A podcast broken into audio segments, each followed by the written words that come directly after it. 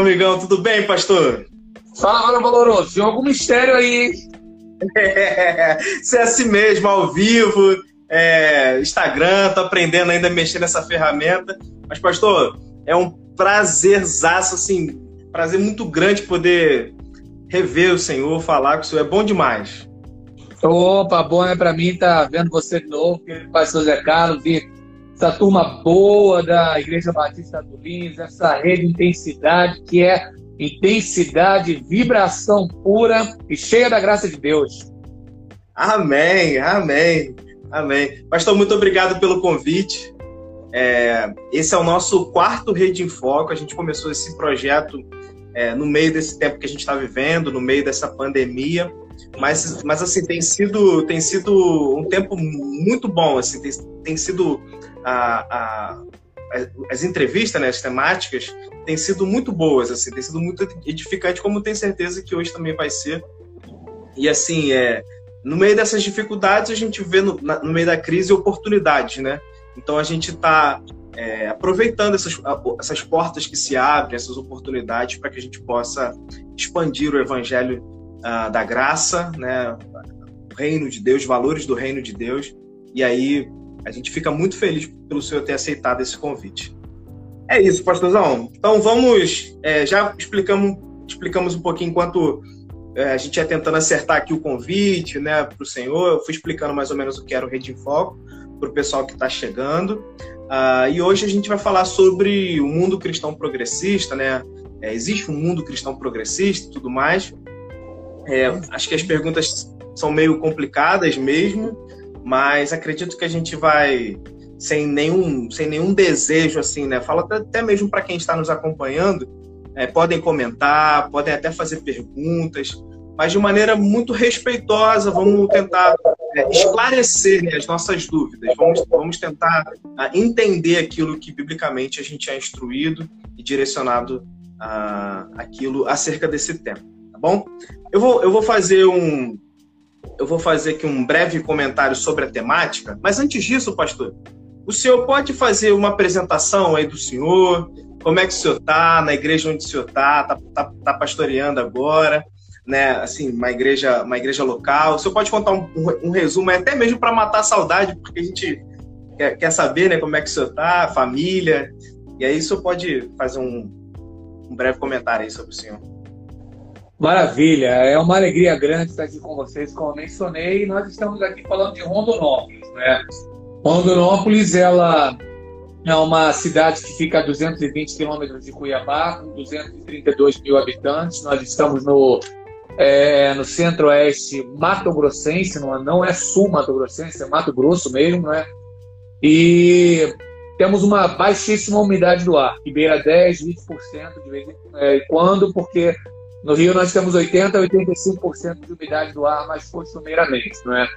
Ah, estou pastoreando uma igreja de uns 150 membros, contando membros, ah, amigos do Evangelho ali que estão. Ah, essa igreja é uma igreja em Mato Grosso, mas não é Mato Grossense, porque nós somos a terra do agronegócio e mais de 70% dos membros da nossa igreja não são rondonopolitanos, não são naturais daqui. Eles vêm tentar a vida aqui, vêm de São Paulo, vêm do Rio Grande do Sul, muita gente paranaense e alguns poucos é, cariocas como eu. Estou ah, caminhando aqui para o terceiro ano, né? nós já estamos aqui no terceiro ano, tem sido um bom desafio. Ah, estou aqui junto com a Sara, minha esposa, temos 16 anos de casado, junto com a Sofia, de 5 anos, e a Isabela, de 2, caminhando para 3 anos de vida. Aqui, é, agora, estou exclusivamente trabalhando no ministério, né? É, sou professor por profissão, pastor por vocação e candidato a servo inútil, jumento de Cristo por misericórdia. Como esquecer, como esquecer isso? Dentro das aulas ouvir isso do senhor. É fantástico. Pastor, não sei se o senhor sabe, acho que talvez esteja sabendo, já acompanhando, talvez pela, pela, pelo Facebook, eu e Raíssa estamos grávidos. O nosso primeiro eu, filho. Eu, vi, eu, é, assisti, parabéns a vocês, fiquei muito feliz com, com as fotos. É, é, graças a Deus, né? Tá caminhando. Estamos com seis meses. Estamos caminhando aí. Vamos lá, pastor. A gente hoje vai falar sobre o mundo cristão progressista. Uh, e primeiro a gente vai tentar fazer um resumo aqui a respeito, a respeito da temática né, do progressismo. Só mesmo uma conceituação bem breve, bem resumida. E passamos então uh, para trabalhar com o senhor a respeito da temática. Uh, o progressismo é, é uma doutrina segundo a qual certas medidas econômicas e sociais que são impulsionadas sobretudo pela ciência e tecnologia são imprescindíveis para a melhoria da condição humana. Uh, também uh, o progressismo, progressismo ele está relacionado à ruptura de padrões sociais tradicionais, uh, que por sua vez promoveriam valores como liberdade e igualdade. Então a ideia do progressismo é se opor a, ao conservadorismo, né? essa, essa perpetuação desses padrões sociais tradicionais, com a ideia de, é, contrapondo isso, trazer liberdade e igualdade. O resumo aí do progressismo em relação à sua conceituação. Ah, o progressismo ele possui uma forte ligação com o iluminismo. E aí, para entender um pouquinho aí do iluminismo, a gente precisa entender que o iluminismo foi um movimento intelectual um movimento político do século XVIII, uh, que defendia que o progresso uh, devia ser fundamentado, sobretudo, uh, pela razão humana e não pela fé religiosa. Isso também já, já mostra um pouco essa diferenciação que havia, ou há, né, no caso, entre o conservadorismo e o progressismo. hoje a gente decidiu falar um pouquinho mais do, do progressismo, porque é algo relativamente novo dentro da, dessa perspectiva que vivemos hoje, e o conservadorismo ele já é um pouco mais conhecido, mas quem sabe para frente a gente possa também trabalhar alguma coisa nesse, dentro desse aspecto. Vamos continuar falando aqui um pouquinho ainda mais sobre o progressismo. Ah, o progressismo ele tem um caráter eminente, eminentemente reformista ah, e secular já contrapondo a ideia do, do, do, religioso, tá? Ou seja, não religioso. E por isso acaba se contrapondo, como eu já disse, com o conservadorismo. Ah, qual é o, o X da questão desse debate aqui entre o conservadorismo e o progressismo, né? Qual é o problema que há entre eles dois? É, na realidade, é o norteador das mudanças da sociedade. Então, qual vai, qual vai ser o, norte, o norteador das mudanças da sociedade. O conservadorismo vai dizer que o norteador tem que ser a tradição, o costume e a fé. Vai usar uh, esse, essa ideia desse tripé, mais ou menos. Tá? Já o progressismo vai falar que o norteador para a mudança da sociedade tem que ser a razão humana. Então a gente fez aqui mais ou menos agora é, é um resumo da ideia do progressismo, uh, principalmente que contrapõe que contrapõe o conservadorismo. Diante desse, desse resumo aqui que nós fizemos, ah, o senhor pode dar aí uma, uma, um panorama geral, uma ideia geral sobre essa temática que a gente vai trabalhar. Até mesmo entender se, se essa temática de fato ela é importante ser trabalhada hoje em dia e tudo mais. Olha, não tenho muita coisa mais a dizer diante desse resumo, não, hein? A, a, é, uma introdução muito boa, considerações muito boas, né? Agora, acho que é, cada um de nós vai tentando a, colocar uma pepita nesse baú de tesouro que você nos apresentou com tanta informação, com tanta coisa boa, Pastor Zé. Ah, o, o, o Salmo 11,3 ele diz que, na verdade, destruídos os fundamentos, que poderá fazer o justo? Ah, dois momentos são muito importantes no avião: momento da aterrissagem e o momento é, do pouso. Quando a gente vai subir, tem é, um, momento da decolagem e o momento do pouso, né, da aterrissagem.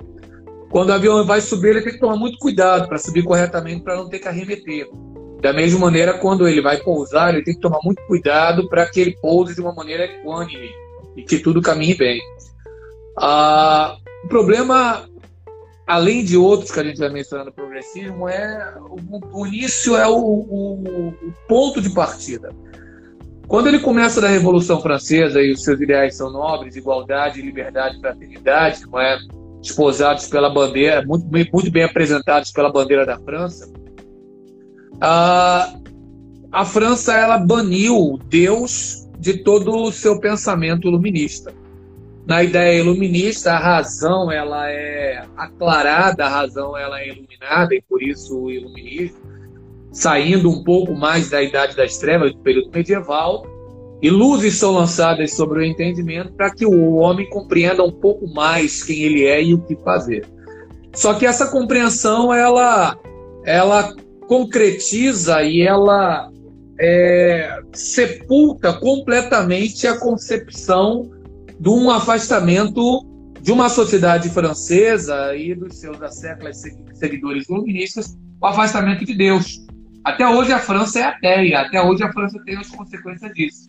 E isso vai desembocar depois no progressismo, que se fundamenta justamente nos ideais da Revolução Francesa.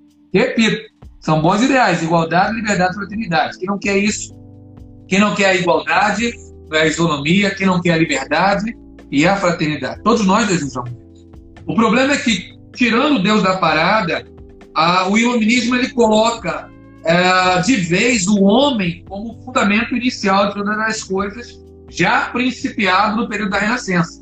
Então você tem um processo que começa no século XIV, XV, XVI, ali com a Renascença, tendo nomes como Erasmo de Roterdã como bastião principal, vai caminhando para o cartesianismo e ali o racionalismo, que desemboca no iluminismo século XVIII. Nesse século XVIII, com o homem como fundamento central, o arbítrio humano como fundamento central de todas as coisas, o homem ele, ele se arvora é, no, no, no desejo de progredir, no desejo de evoluir. Isso é bom. O problema é qual é a base epistemológica, qual é a metodologia, qual é o caminho que nós vamos colocar, os alicerces fundamentais que nós vamos colocar para o progresso ou para, evoluir. Porque você tem dois momentos centrais no progressismo. Você tem o momento do iluminismo, você tem o momento depois do positivismo, e também vai querer o progresso, enquanto o iluminismo por meio do homem iluminado, do positivismo por meio da ciência. Mas o homem esquece que não há progresso legítimo quando você bane Deus de qualquer cosmovisão que seja. Porque uma cosmovisão humanista ou antropocêntrica, ela não vai resultar em um bom produto. É mais ou menos como, por exemplo, as pedagogias modernas, a pedagogia de Rogers com o humanismo, a pedagogia de Piaget com o construtivismo, a pedagogia das inteligências múltiplas com Gardner, a pedagogia de Paulo Freire, em que todas elas vão colocar o, o aluno, o homem, o humano, como o sujeito ou como centro das coisas. Então, enquanto nós partimos de um pressuposto inicial que seja no progressismo, seja no positivismo, seja no construtivismo, seja em qualquer ismo, ideologia contemporânea. O sujeito central da ação e do pensamento é o humano, nós vamos ter problemas. Então, o progressismo, enquanto ponto do seu nascedouro, ele vai ter esse problema alicerçal, esse problema fundamental de partir do humanismo exacerbado. E com esse humanismo exacerbado, produto dele não vai ser positivo. Por quê? Todas as bandeiras que vão ser levantadas a partir daí, sejam as bandeiras de movimentos de minorias, sejam as bandeiras ideológicas proliferadas, sejam as bandeiras do arbítrio universal humano como centro de todas as coisas, essas bandeiras que vão ser balançadas vão ser as bandeiras com o homem no centro. Então a visão de mundo já vai ser uma visão, uma visão inadequada, vai ser uma visão de subjetividade, vai ser uma visão de é, a opiniões pessoais, vai ser uma visão de grupos é, de minoria. E essa visão ela tem se mostrado afadada ao insucesso. Quando eu penso em maneira de ver o mundo e qual é uma visão cristã, eu estou dizendo ah, que a maneira de ver o mundo, a cosmovisão, que quer um legítimo progresso, esse progresso apenas a partir da palavra de Deus, não no progressismo enquanto movimento, mas num progresso enquanto produto de uma cosmovisão cristã, estou fazendo de uma, cosmovisão que se divide um quadro por cenário. O homem é criado por Deus, criação, o homem pecou, queda, o homem precisa ser redimido, redenção, e no final de todas as coisas teremos novo céu e nova terra, restauração. Então, o quadro cenário da cosmovisão cristã é criação, queda, redenção e restauração. Quando eu vejo o mundo, se não o vir a partir desta perspectiva, objetivando um progresso, o produto, na realidade, será mais um regresso do que um progresso. Então, essas são algumas considerações iniciais para termos parâmetros de discussão a partir do que queremos comunicar, do que queremos fazer comum nesse nosso bate-papo aqui, pastor Zé Carlos, porque regresso à, à fala inicial. Se os fundamentos forem dinamitados, como diz o salmista, ao invés de termos um progresso, como deseja o progressismo, às vezes teremos um descenso, às vezes teremos um regresso na realidade. É, excelente, pastor, é, essa perspectiva, até mesmo falando sobre a influência do positivismo, para a gente até perceber o quanto isso é, está diretamente ligado à nossa realidade. Porque é sabido que, que o Brasil teve uma grande influência do, a, a, a, em relação ao positivismo. Né? Até, até o nosso lema, né? ordem e progresso, isso vem lá da ideia da, do positivismo. Então, isso está, sim, de alguma maneira, dentro da nossa sociedade, dentro da nossa, dentro da nossa realidade. E uma pergunta que eu iria fazer, mas acredito que o senhor já até respondeu a respeito do, do, do pensamento progressista, é, é, caracteriza-se de fato a, a, é, como sendo um progresso? Eu acho que o senhor já até discorreu sobre isso, mas se quiser prolongar mais sobre isso, pode, mas acredito que o senhor já tenha respondido sobre essa etapa do fato de, de, não necessariamente significar o progresso, porque quando você vai ver lá no dicionário, né, a ideia do progressismo né, é, é, é a busca pelo progresso, mas não, não necessariamente esse progressismo pode estar gerando de fato um progresso. Mas a pergunta que eu queria fazer é, no ponto de vista do Senhor, é, o que seria de fato um progresso social? Porque não necessariamente o progressismo ele pode significar de fato um progresso, né? Mas o que, seria um ponto de vista do senhor? É, é perfeitamente. O, o a, a, questão é que, quando nós pensamos na, na perspectiva de progresso, cabe a pergunta legítima: o que é progresso? Né? O progresso ele, ele só pode ser considerado como observando o ser humano como um todo, que ele, é claro, vai é, catapultar e conseguir mobilizar o desenvolvimento da sociedade. Então, quando pensamos em progresso, temos que pensar no desenvolvimento do ser humano ah, em si, contribuindo para uma sociedade melhor. E quando eu falo de ser humano, estou falando de um ser humano à luz das ciências humanas em três dimensões, à luz da teologia em quatro dimensões. As ciências humanas pensando no ser humano ah, como é, um ser afetivo, cognitivo e psicomotor na perspectiva teológica, a, a, a, é, adicionamos uma quarta dimensão, que é a dimensão espiritual. Então, se eu penso num ser humano que deseja progresso, mas ele melhora apenas no aspecto cognitivo, mas não no afetivo, não no psicomotor, não no espiritual, isso não é um progresso. Se eu penso num ser humano ah, que deseja progresso, mas ele tem progresso apenas na dimensão afetiva, isso não é um genuíno progresso. Se colocarmos 25% para cada dimensão do ser humano, nessa quádrupla dimensão que se interpenetram e se interperpassam, ele tem que crescer como um todo. Por quê? Se ele cresce no cognitivo, mas não cresce no afetivo no espiritual, ele não vai se importar com o seu próximo. Ou vai fazer as coisas pela motivação errada. Se ele cresce no psicomotor, mas ele não cresce no cognitivo no afetivo, que tipo de desenvolvimento é esse? Então, um, um, um genuíno e legítimo desenvolvimento social ele só será um progresso legítimo quando o ser humano tiver o seu desenvolvimento nessa quádrupla dimensão. E aí entra um, um, um dos pontos nevrálgicos que o progressismo precisa repensar para legitimamente ele conseguir um progresso em si. A forma como ele vê o ser humano. Porque é muito comum que em um movimento progressista, seja ele de natureza secular, seja ele um chamado progressismo cristão, seja lá o que isso signifique. Ah, no progressismo cristão, o que eu tenho visto é que a perspectiva da espiritualidade cristã ela é basicamente deixada de lado e o progressismo cristão acaba se tornando um movimento social como outro qualquer que negligencia a dimensão espiritual do ser humano. Então não pode.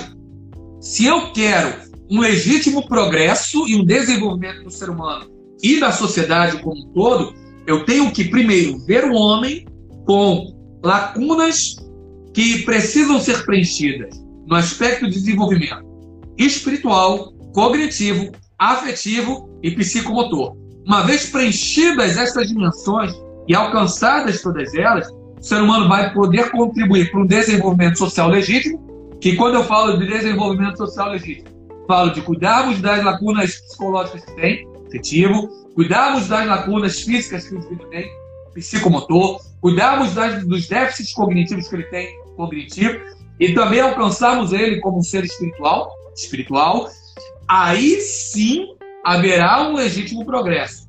Fora isso, teremos progressos em algumas dimensões sociais, em algumas dimensões da vida do ser humano, mas esse progresso pode se apresentar supervalorizado, superestimado e ampliado em uma dimensão, enquanto a outra dimensão atrofiou.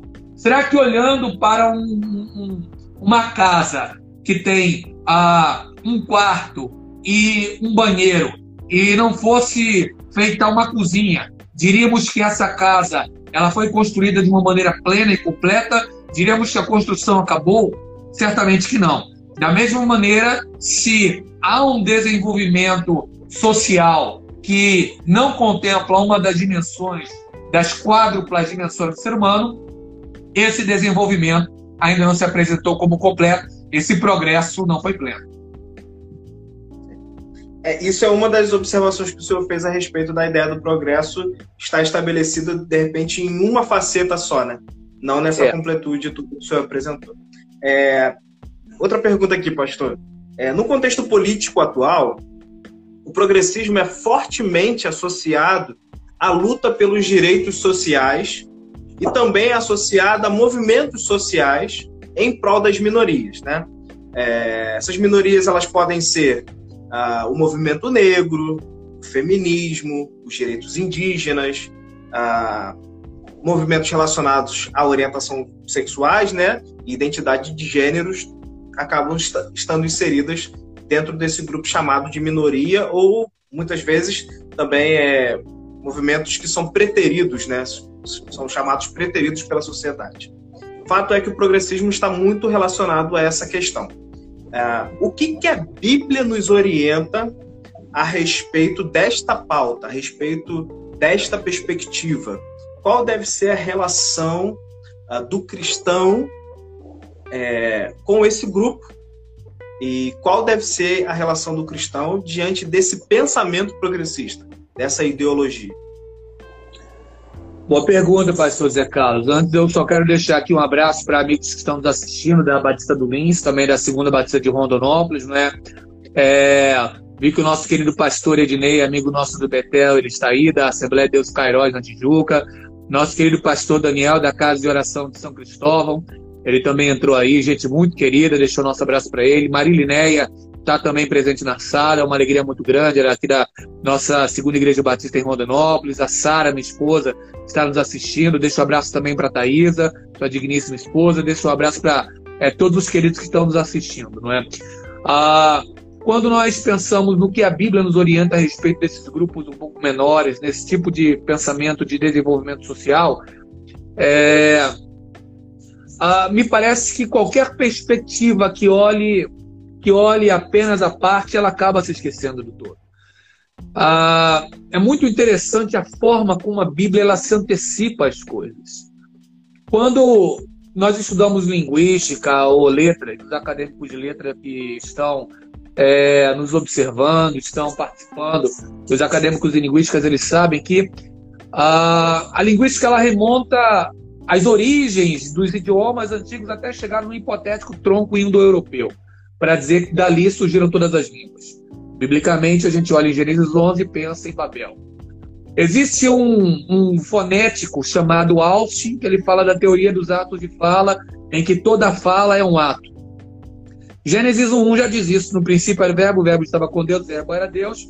É, ele estava no princípio com Deus. E, e depois, Gênesis 1, 3 diz: haja luz e houve luz. Então, quando Deus fala, acontece. Gênesis, é, João 1, 1 Diz no princípio era o verbo, o verbo estava com Deus, o verbo era Deus, é, e ele estava no princípio com Deus, e todas as coisas foram feitas com ele, sem ele nada do que foi feito se fez. Então, João 1, de 1 a 3, vai falar que também o verbo fez, a palavra fala. Quando nós observamos, por exemplo, é, a escola peripatética aristotélica, nós vamos encontrar isso em Jesus caminhando com seus discípulos completamente andando e ensinando. Quando nós observamos uh, o conceito recente da ONU de 2005, o que significa exatamente é, uma pessoa, para ter felicidade nas dimensões completas, ela fala que ela precisa ser, saber e fazer. Jesus diz isso em João 13,15. Se fazeis estas coisas, ser bem-aventurado sois se fizerem. Então, a Bíblia está na frente de muita coisa. A Bíblia ela, ela tem o fundamento de muitas coisas. E em relação ao progressismo não é diferente. É, ela, ela, a Bíblia ela apresenta uma visão muito superior. Em que sentido? Gálatas 3,28 repete um texto que Paulo já menciona em Colossenses, quando diz: Em Cristo Jesus não há judeu nem grego, não há servo nem livre, é, não, há, é, é não há macho nem fêmea, todos são um em Cristo Jesus. Então a Bíblia ela nos ensina a não olhar a, a, a sociedade fragmentada ou focar apenas em um pequeno grupo, mas a Bíblia ela mostra que todos esses pequenos grupos completam um grande mosaico. E a partir da ótica da mente de Cristo, eu contemplo esse mosaico, e nesse mosaico que eu contemplo, consigo atender ao judeu, ao grego, ao servo, ao livre, ao macho, à fêmea. Por quê? Todos são um em Cristo Jesus.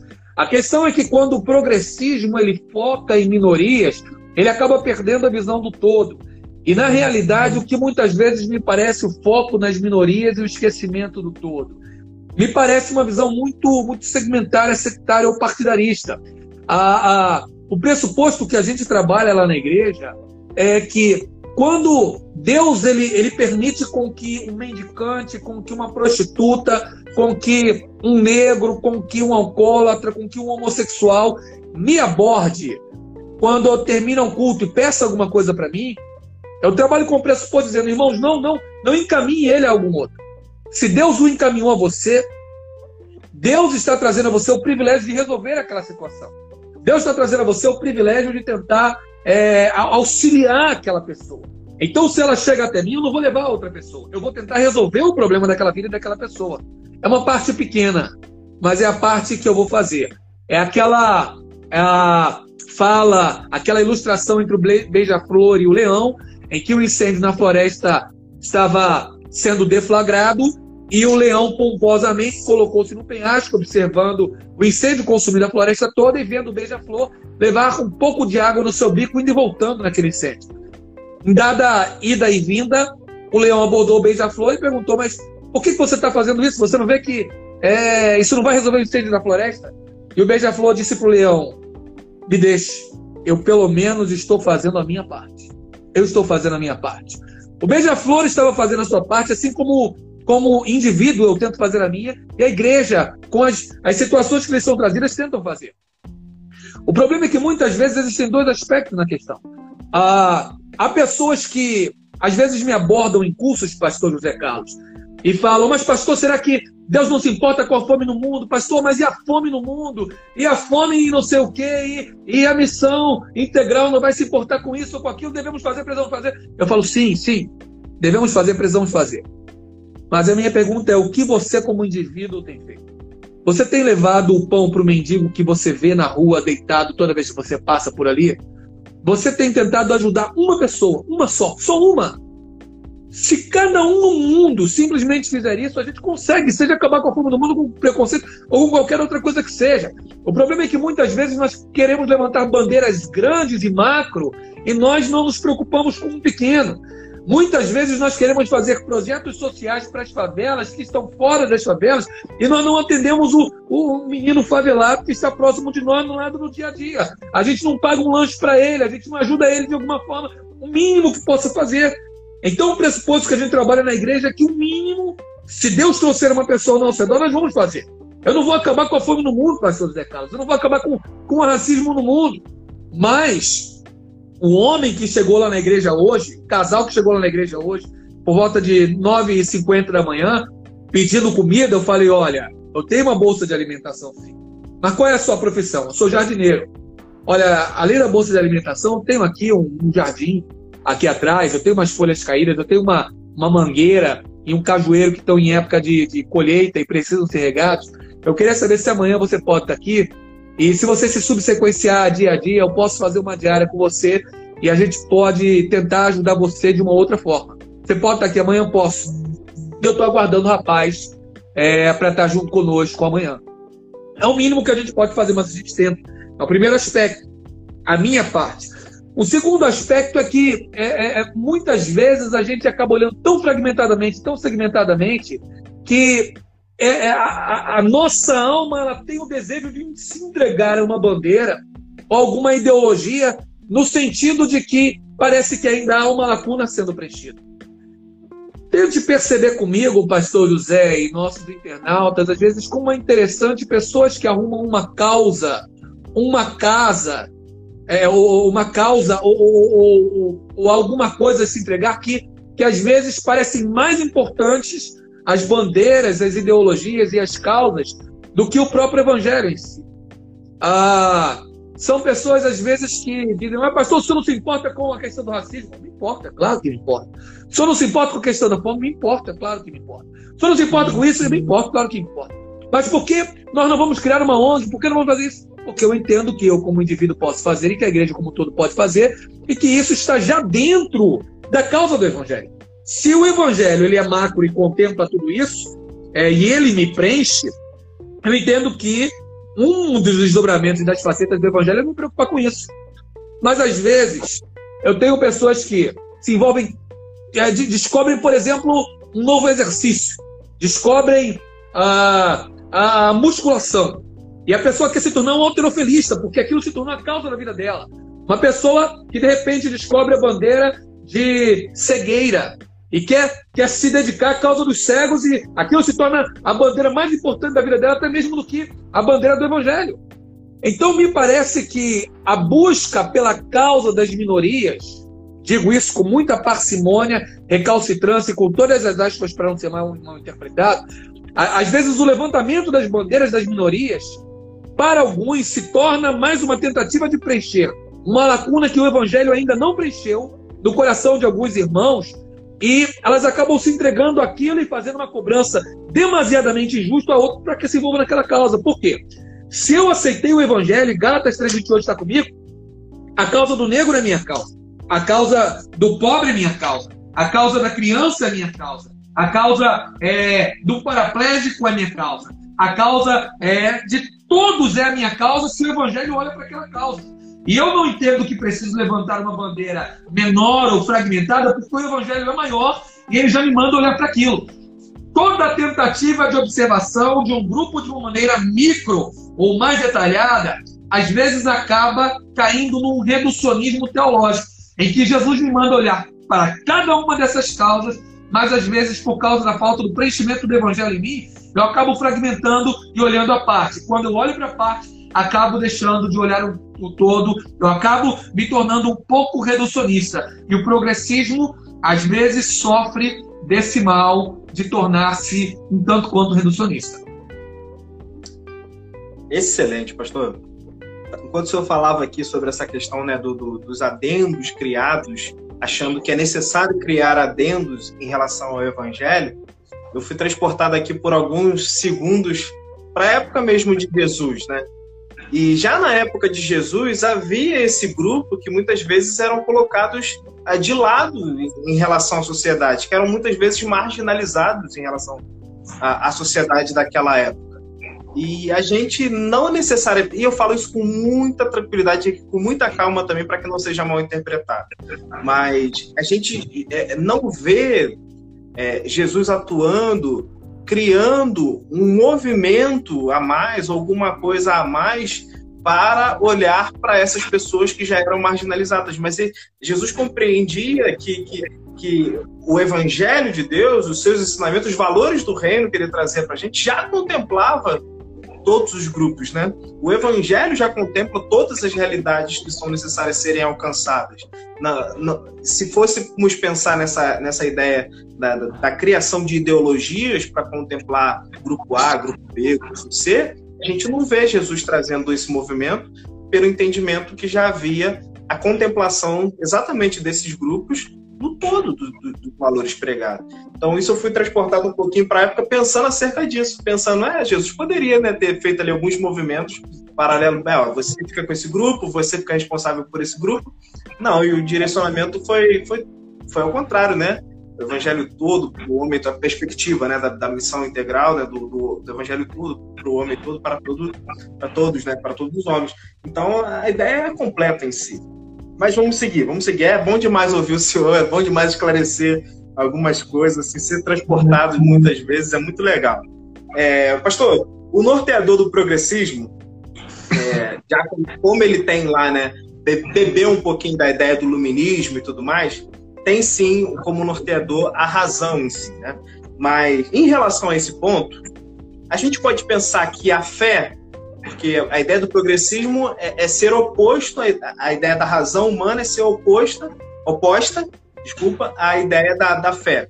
A gente pode pensar em relação a isso, a fé como sendo irracional?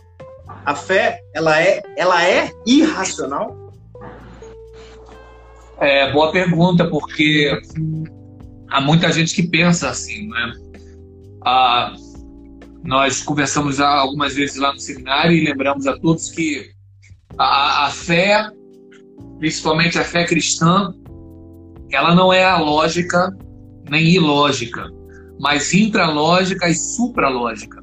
Ela perpassa a lógica, mas ela transcende a lógica. A lógica ela vem de Deus ah, Deus é o Logos. Não é à toa que logaritmo, lógica, ah, diálogo, todos vêm da mesma raiz, a raiz log. E a raiz log é a raiz divina. O que, que é o Logos? João diz em João 1 arquele Logos, né? no princípio era o verbo. Ah, o Logos é a razão divina e universal que resolveu dar-se a conhecer de maneira comunicativa ao ser humano. Então, o Logos é a razão divina que rege todas as coisas e quer com ele se relacionar, quer com o homem se relacionar. Ah, então, a fé e a lógica, elas caminham juntas é, sempre quando possível. o problema é que a lógica ela, ela é limitada, mas a fé ela caminha ilimitadamente. Ah, eu estou vendo aí o meu amigo Tarso, companheiraço aqui da Segunda Igreja Batista, ele colocou um Y aí, é uma bifurcação Y que a gente aponta em dado, em dado caminho. Né? Aí a, a, nossa querida tem a D.A. Garbis, né? É, alguma, algum, é a Gabi, assim, é a Gabriela. Ah, é a Gabriela, Gabi. Gabriela, lembrando do seu ensinamento, né? Então, a, a, a, fé e a lógica, elas andam juntas, mas a lógica, ela se torna limitada. Então, por isso que a, a fé, ela, ela perpassa a lógica, mas ela transcende. O homem veio do barro, isso é fé os elementos químicos do barro são os mesmos elementos químicos do homem. Isso é, isso é, isso é razão. Só que a, a, a etiologia, o estudo da causa pela qual o homem foi criado, ele torna-se limitado na filosofia, na razão, na lógica. É onde a fé entra e diz: Deus o criou por amor. Então, a fé ela transcende a lógica, ela é supra-lógica. A fé cristã não é irracional, mas ela é supra-racional. Ela caminha em parelho no seu nascedouro jungida, atrelada, unida e caminhando junto à razão, mas ela transcende a razão. Ela, então, de forma nenhuma é cega. A fé cristã não é cega. Ao contrário, ela enxerga e ela enxerga muito. Diz Aiden Wilson Tozer que o cientista vê, o erudito vê, mas o homem de Deus vê além. O cientista e o erudito, eles são racionais, mas o homem de Deus, ele é suprarracional. Não é arracional, irracional ou não racional, mas suprarracional e transracional. Ele perpassa a razão, mas ele transcende a razão. Então a fé cristã, ela é muito mais do que racional, caminhando junto quando dá, mas ela é suprarracional e supralógica uma aula, é uma aula. É. Muito bom, né, gente? Ó, aproveitem, né? Para que vocês, se quiserem mandar pergunta, vocês podem nos mandar aí. Davi, seja bem-vindo. Prazer, meu amigo. Bondade da sua parte. É, pastorzão, pastor Henrique, que é bênção do Senhor, a gente está sendo muito abençoado aqui. Né? Como, como a gente falava lá no, no seminário, né? E eu ouvi o pastor Roberto falar, a gente vai bebendo de balde, vai bebendo de balde. é muito bom. Pastor, olha só, vamos para um outro campo aqui também, um pouco relacionado a isso, mas é sobre um fato, né? A gente está vivendo num mundo, uh, num tempo muito polarizado. Né? Discussões, principalmente no campo da política em si. É, pergunta que eu faço, pergunta nesse momento, acho que é, que é o que de fato nos interessa, esse é, é a realidade. Vivemos num mundo uh, polarizado. Mas a pergunta que nos interessa é como a gente vive os valores do reino de Deus dentro deste mundo, deste tempo uh, polarizado. Há um desafio. A única forma de vivê-los é na tensão cósmica entre o já e ainda não. Para aqueles que estão nos vendo, a a tensão cósmica entre o já e ainda não é um conceito formulado em 1946 pelo teólogo Oscar Kuhlman, que foi difundido pelo teólogo do Novo Testamento George Eldon Redding, que ele aponta que ah, o reino de Deus é o domínio santo e universal que Deus exerce sobre todas as coisas e pessoas, implantado, mas não consumado. Esse reino ele traz uma tensão entre o já e ainda não.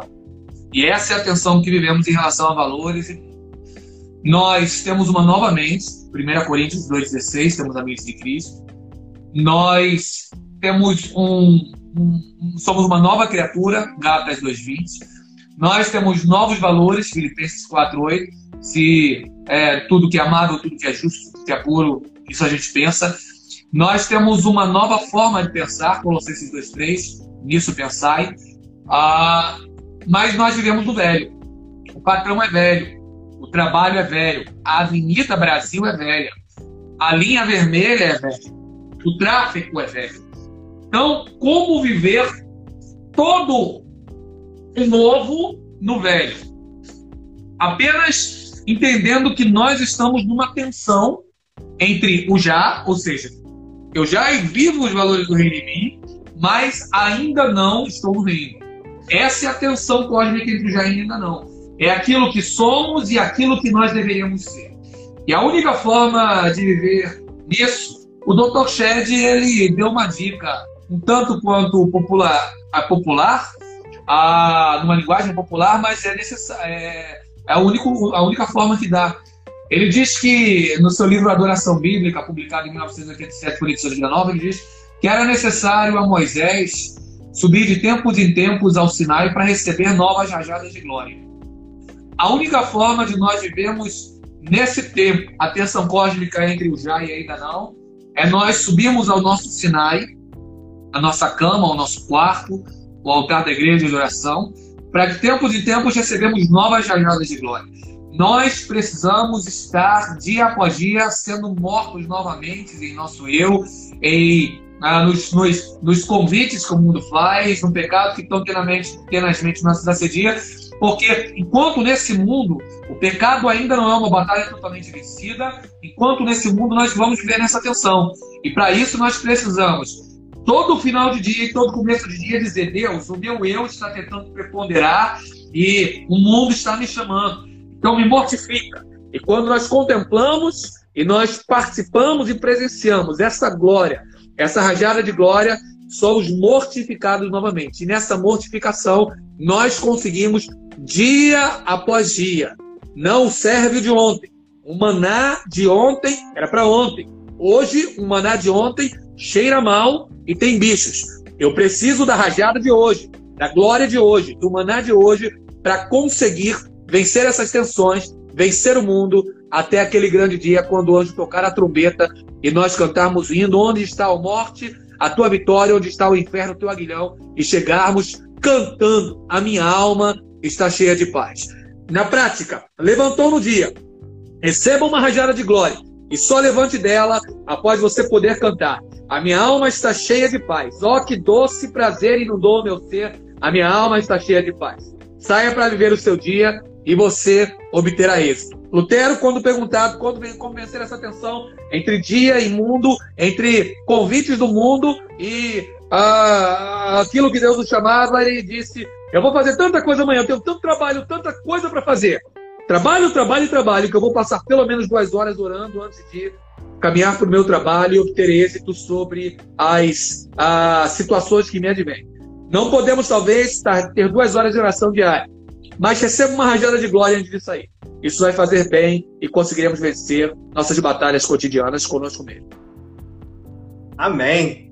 Lembro que uma vez, ainda no seminário, eu fui conversar com o senhor. Uh, uma conversa breve, rápida, eu falei com o senhor e estava passando por um tempo ainda de pouco de desânimo, né? Desanimado, falando que muitas vezes uh, não sabia, né? Não conseguia ouvir Deus falar e estava ali naquela procura. E o senhor retratou alguma coisa interessante para mim que aquilo ficou marcado na minha vida, que foi o senhor disse assim para mim é, é quando você buscar o Senhor em oração, entra no seu quarto, deite-se e ouça e fique ali até que ele fale com você.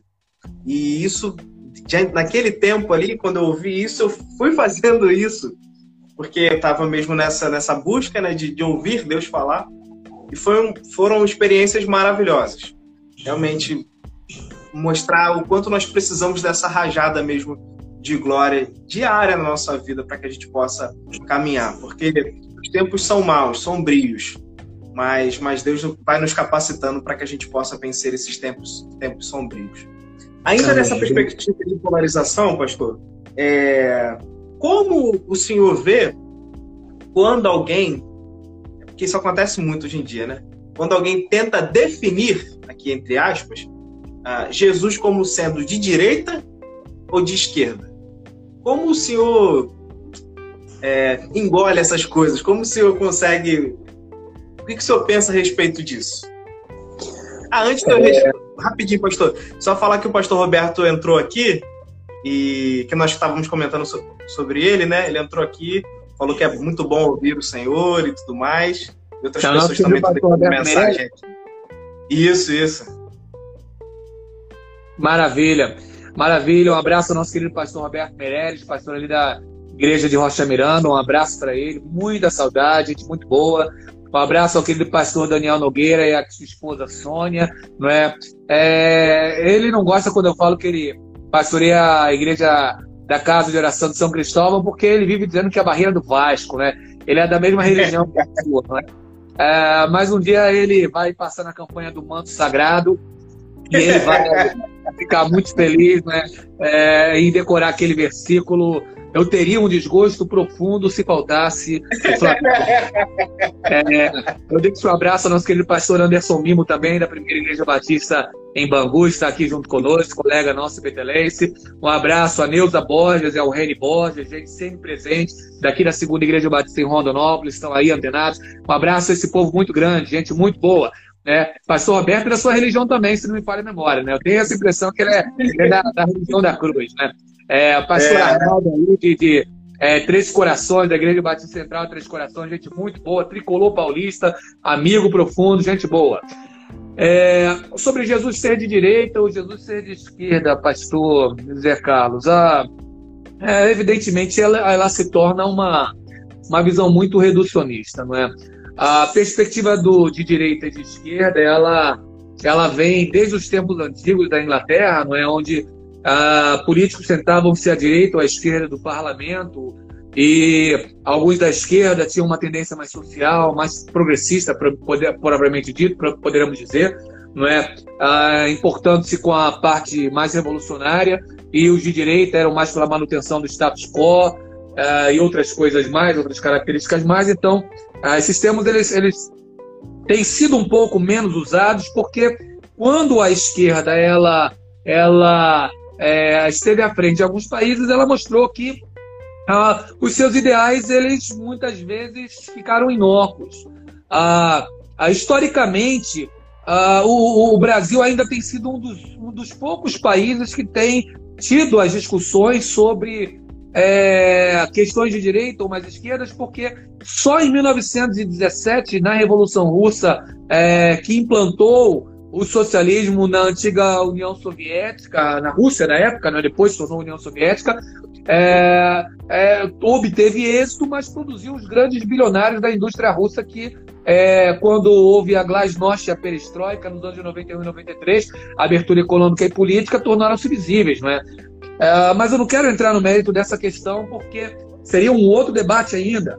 Mas a questão é que Jesus ele sempre se mostrou muito, muito, muito suprapartidário. Qualquer, qualquer pessoa que defenda qualquer colorido político, qualquer posicionamento político, qualquer político ah, tentando colocar nele, ah, colocando, tentando colocar em Jesus uma segmentação direitista ou esquerdista, tentando colocar em Jesus algum colorido, é, é, é, é um, é um, é um grande reducionismo do Evangelho. Ah, primeiro que o reino de Deus é um reino teocrático, não é um reino ah, oligárquico, não é um reino monárquico, não é um reino antropocêntrico, não é um reino democrático, é um reino teocrático. Quando falamos de um reino teocrático, falamos de uma justiça perfeita, falamos de um amor perfeito, falamos de um reino onde todos os atributos estão presentes em Deus. É, Deus, ele perfeitamente em sua regência, conduzindo todo o universo. Então, qualquer colorido ou conotação política, ou posicionamento político impingido a Jesus, é um posicionamento é, a, reducionista. Agora, a, por onde nós devemos fazer as nossas avaliações? Pelos princípios. Eu volto ao primeiro versículo que eu citei. Na verdade, destruídos os fundamentos, que poderá fazer o justo? Qualquer pessoa que vai se posicionar ideologicamente ou partidariamente, ela tem que baixar o estatuto daquele partido político ah, na, na, é, no, no, no site daquele partido e ver quais são os princípios. Se os princípios daquele partido político são princípios que colocam Deus de lado, ah, se tornarão inócuas as ações, uma vez que os princípios dele já implodem um edifício que ele pensa em erigir antes mesmo desse edifício ser erigido. Agora, se os princípios dele são princípios que, pelo menos, eles se coadunam em princípios que as escrituras eles defendem, talvez um edifício social, epistemológico, um, um, edifício com parâmetros sociais mais econômicos e justos possam ser erigidos. Me parece muito reducionista quando algumas pessoas olham para Atos e veem no livro de Atos alguma ideologia proposta ali. Porque elas, uh, elas simplesmente é, ignoram o fato de que quem produziu o dar tudo e ter tudo em comum em Atos não foi qualquer ditame estatal ou governamental, mas foi o amor do Espírito Santo de uns pelos outros, simplesmente isso. Foi o Espírito que produziu. O nascedouro foi diferente. Então, enquanto nós tentamos impingir a Jesus nossos coloridos ou posicionamentos, eles se, se tornarão meramente subterfúgios reducionistas que tentarão colocar Jesus dentro de uma camisa de força e que nunca obterão êxito nisso. O convite é, primeiro, olhe para os princípios e segundo, uma vez esses princípios sendo aplicados naquele partido ou naquele político, vejam aonde esse partido ou político foi conduzido na adoção dos seus princípios. Se geraram vida perfeitamente. Agora, antes de defender qualquer colorido político, ou bandeira ou ideologia política, olhe para como os fundadores daquele partido morreram ou padeceram, aonde aquela filosofia ou ideologia política o levou. E pergunte-se a você mesmo: você quer esse mesmo fim para a sua vida? Foi o fim que teve aquele defensor daquela ideologia. E aí, depois, você legitimamente examine se esses princípios ou se é aquela praxis foi um princípio ou uma praxe que gerou vida naquele defensor. Muito claro, pastor.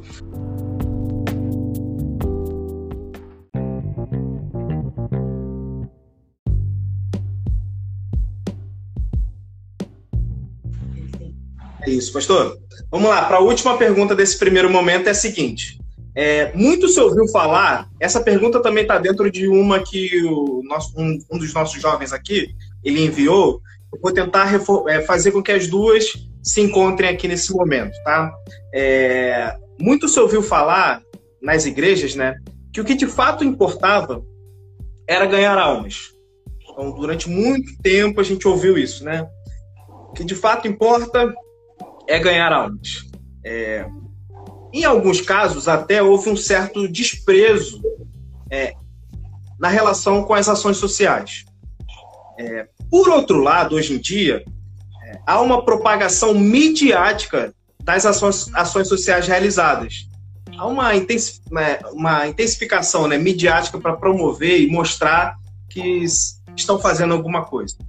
Diante dessas duas realidades, né, do fato da, da afirmativa, o que importa é ganhar almas, e a, o outro lado, a, referente às ações, ações sociais, a pergunta é: há uma importância maior de uma questão em detrimento da outra nessa relação entre esses dois fenômenos?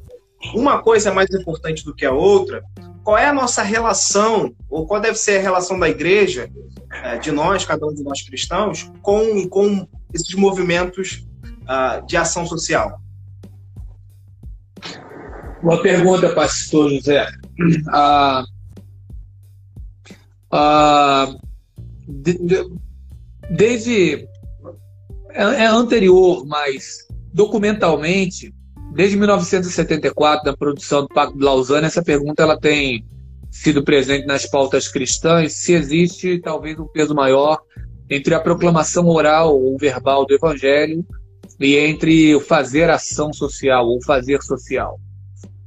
Ah, nós, como seres lógicos e racionais, ah, muitas vezes queremos categorizar ou parametrizar algumas situações ah, e que elas caibam dentro da maneira de pensar dogmática.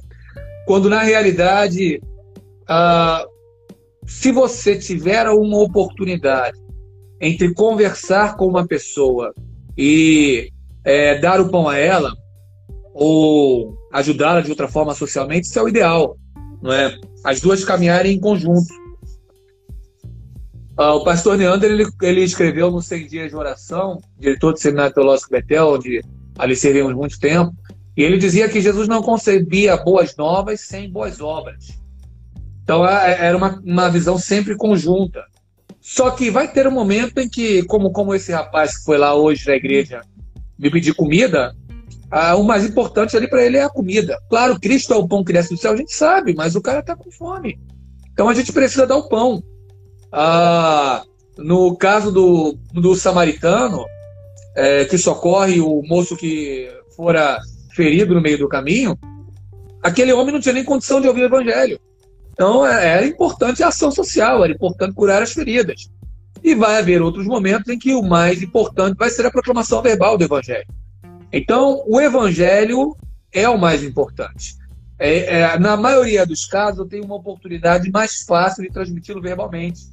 Mas haverão casos em que a legítima transmissão dele vão se dar, vão se dar na concretude.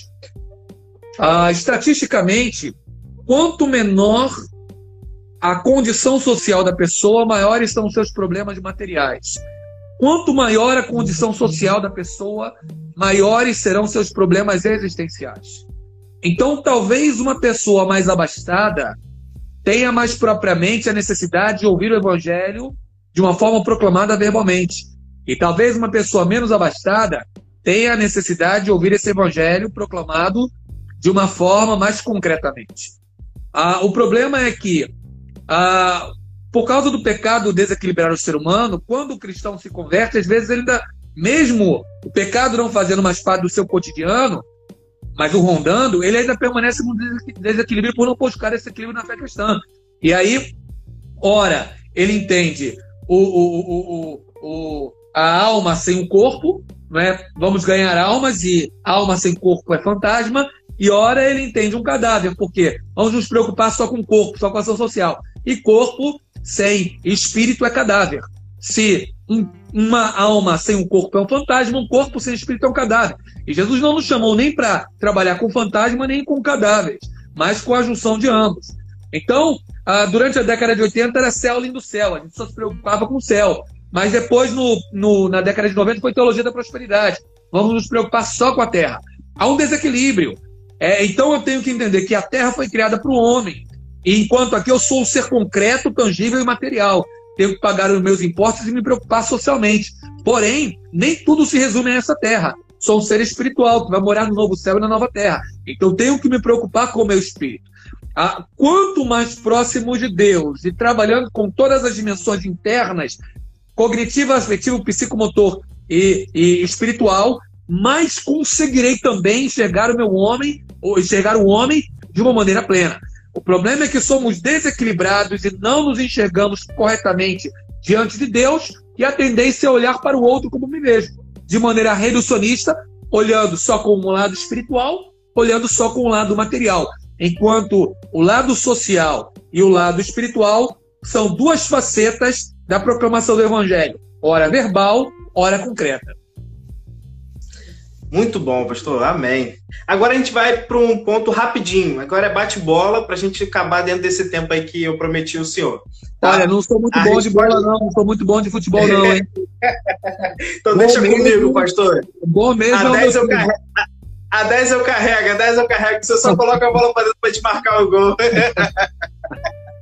Vamos lá, o senhor pode responder com uma palavra ou uma, uma frase rapidamente. É, um livro favorito? Ah, esse é o espaço que faria Jesus. Uma banda ou música favorita? Logos e o autor da minha fé. Quem é referência no ministério pastoral para o senhor? Falecido permanece nosso querido Dr. Chet, né, em saudosa memória. E vivo, meu querido amigo e amado mestre que deixa muito saudade, reverendo Neander Kraus Miranda Pinto. Todos nós, todos nós. O verdadeiro progresso é? Aproximando-se de Deus, ser quem Ele deseja que nós sejamos no coração dele, crescendo em todas essas dimensões. Amém. A fé é? O fundamento da coisa que nós esperamos, a, a prova irrefutável daquilo que nós não vemos. Hebreus 11:1 não é? Ela é a substância invisível que sustenta todo o nosso edifício epistemológico e todo o nosso modo vivente e paciente.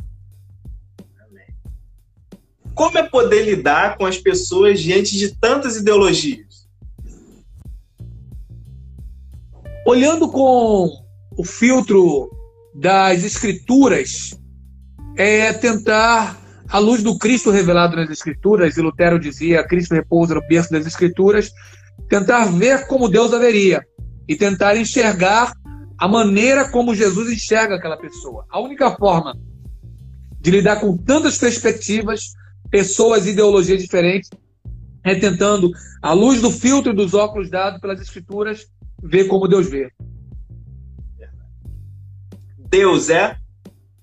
Ah, eu gosto do conceito é, que a gente encontra nos manuais de teologia, a Langston, é, a Strong, apontam Deus como espírito infinito, eterno e imutável, que em seu santo amor cria, dirige e sustenta todas as coisas.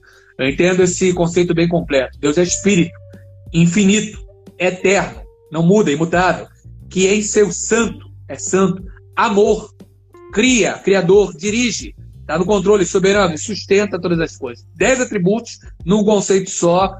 Quem o formulou, formulou de maneira é, abençoadora, inequívoca e completa teologicamente. Amém. Adorar é? adorar é se prostrar reconhecendo a grandeza daquele diante de quem eu me prostro. Gosto muito de adorar com prosquinel, pró diante de skin pó. Ah, é, colocar o rosto no pó adorando na beleza da sua santidade, é me render reconhecendo a grandeza daquele que é absoluto. Amém. Por último, para encerrar, o que achou do Rede em Foco, pastor?